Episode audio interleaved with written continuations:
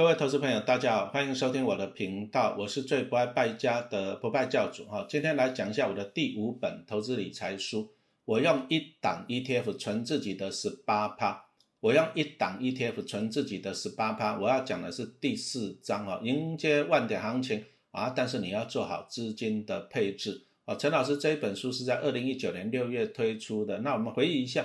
哦，从二零一七年五月开始，台湾股市就站上了万点的高点。那你看到就这样啊，一路往上啊，一路往上。那到了二零二一年了，还到了那个一万七，接近一万八千点。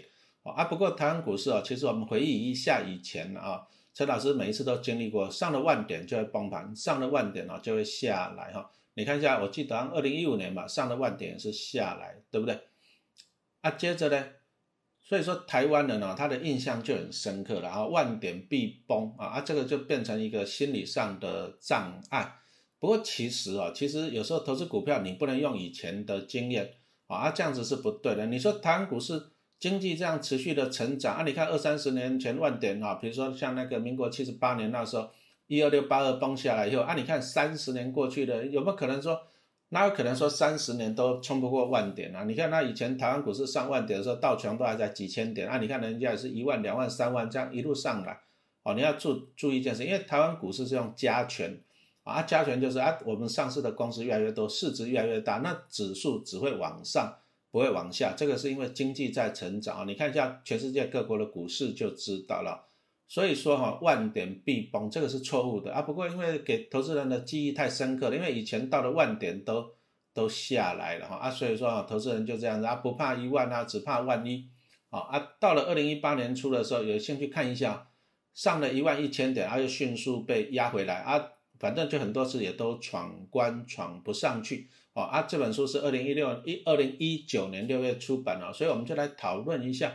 那个时候在万点上上下下，那万点上上下下可不可以买股票呢？那你以以现在来讲，你可能觉得哇，跌到一万点啊，相对便宜嘛，因为毕竟现在一万六、一万七嘛。可是你看啊，在以前几千点涨到一万点，那大家到了一万点都会觉得很恐慌。可是你要了解啊，万点崩盘只是说过去的经验啊，只是说你心理上的障碍了。那怎么样去克服心理上的障碍啊？所以说陈老师就做了一个比例。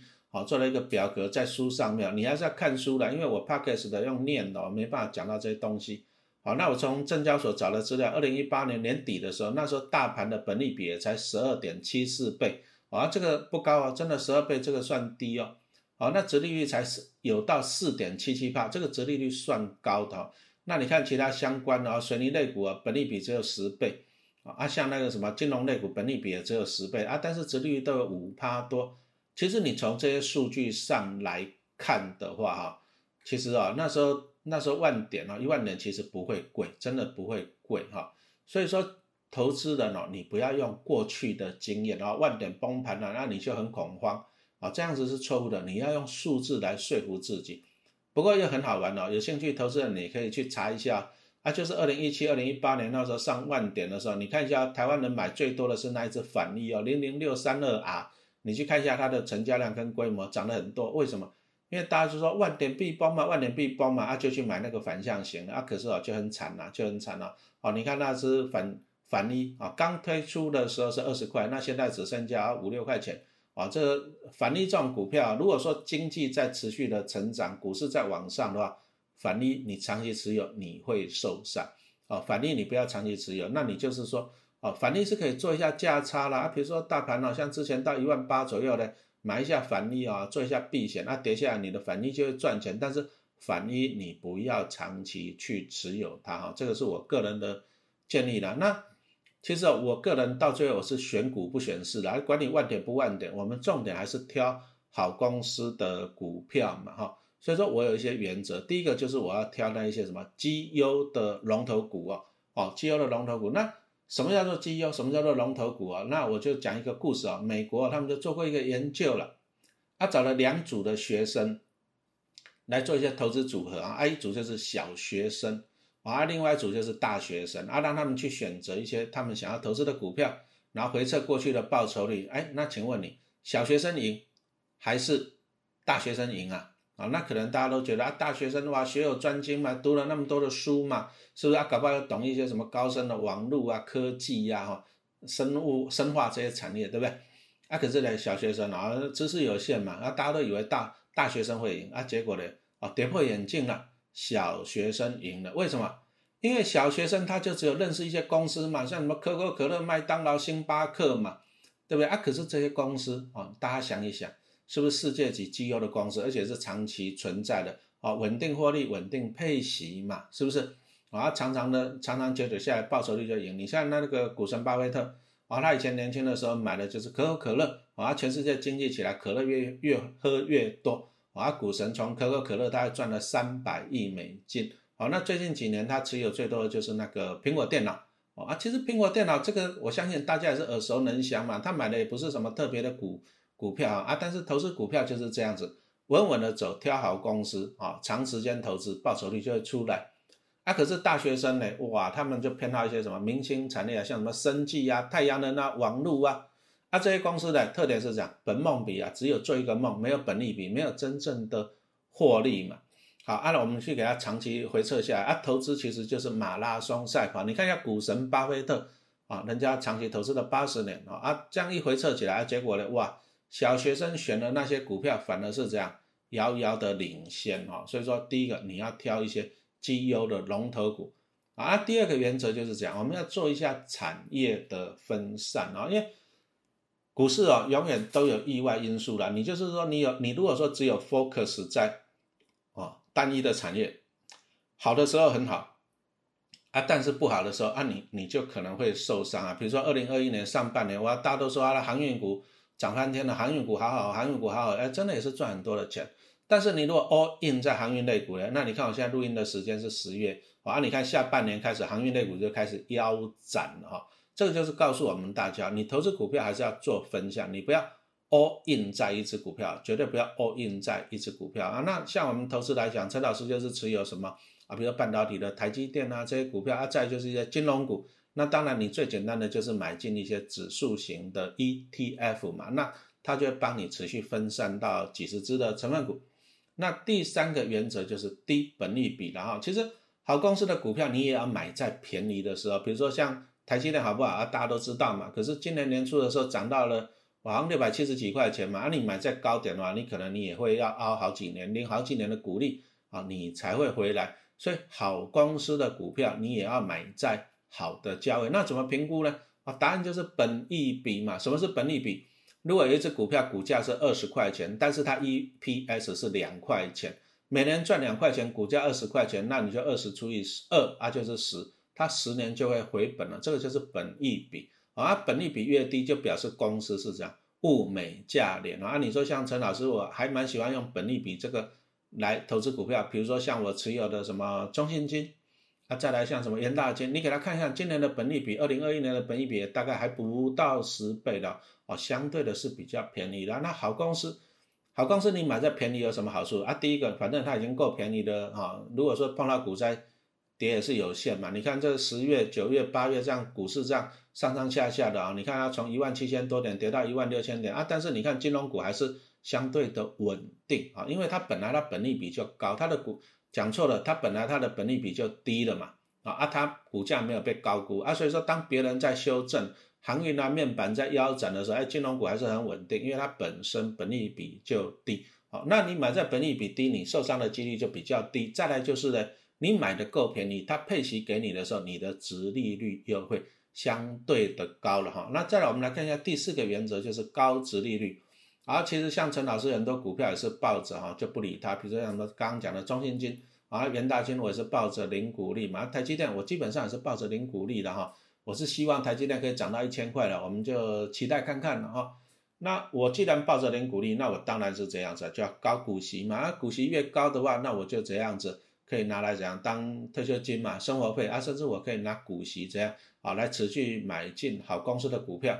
它会有稳定的股息现金流，其实我就是不断的在帮自己，不断的帮自己加薪啊。比如说啊，我今年买了一百，二月的时候买了一百张中信金嘛，我买在大概二十块出头。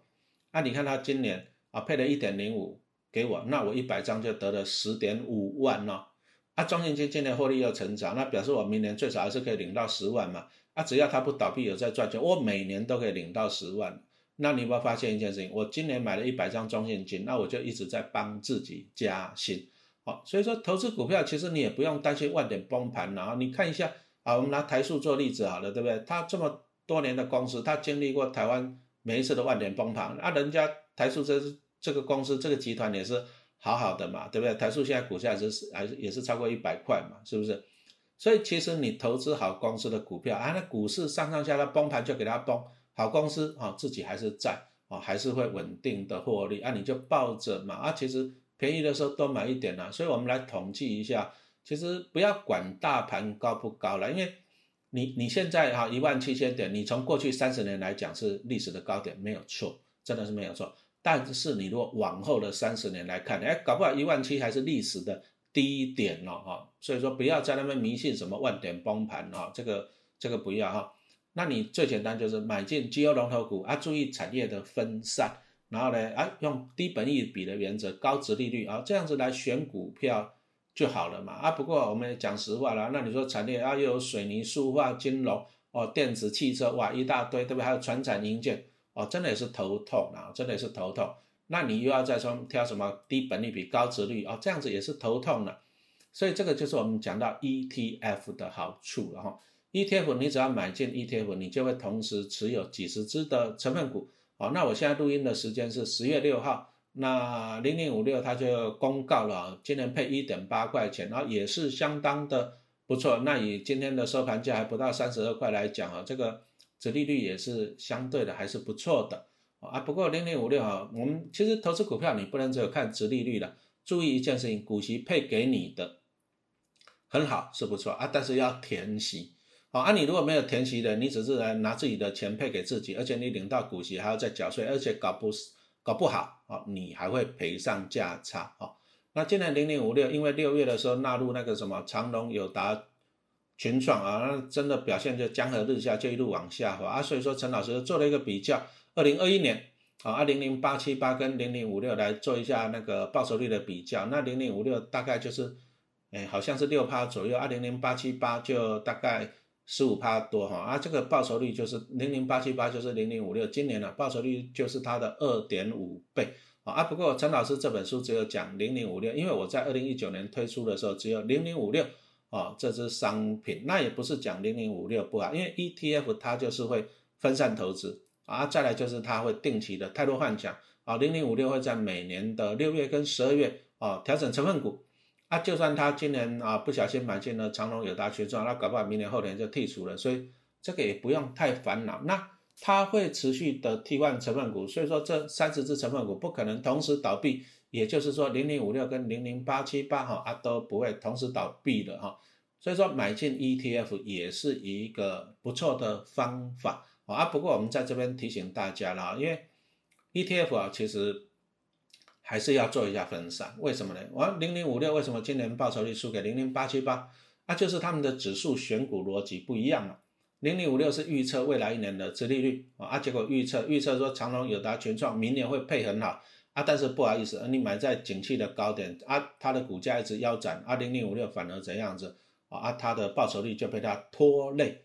啊，但是零零八七八它是用过去三年的殖利率哈来评估，那你过去表现好的啊，基本上就是稳定的。那这个是零零八七八今年赢零零五六二点五倍的最主要的原因了哈。啊，不过我们一直强调一件事情，ETF 它会不断的持续的态度换强换成分股啊，啊，所以说哈，你你说零零五六今年纳入这种景气循环股，搞不好明年就不会了，是不是？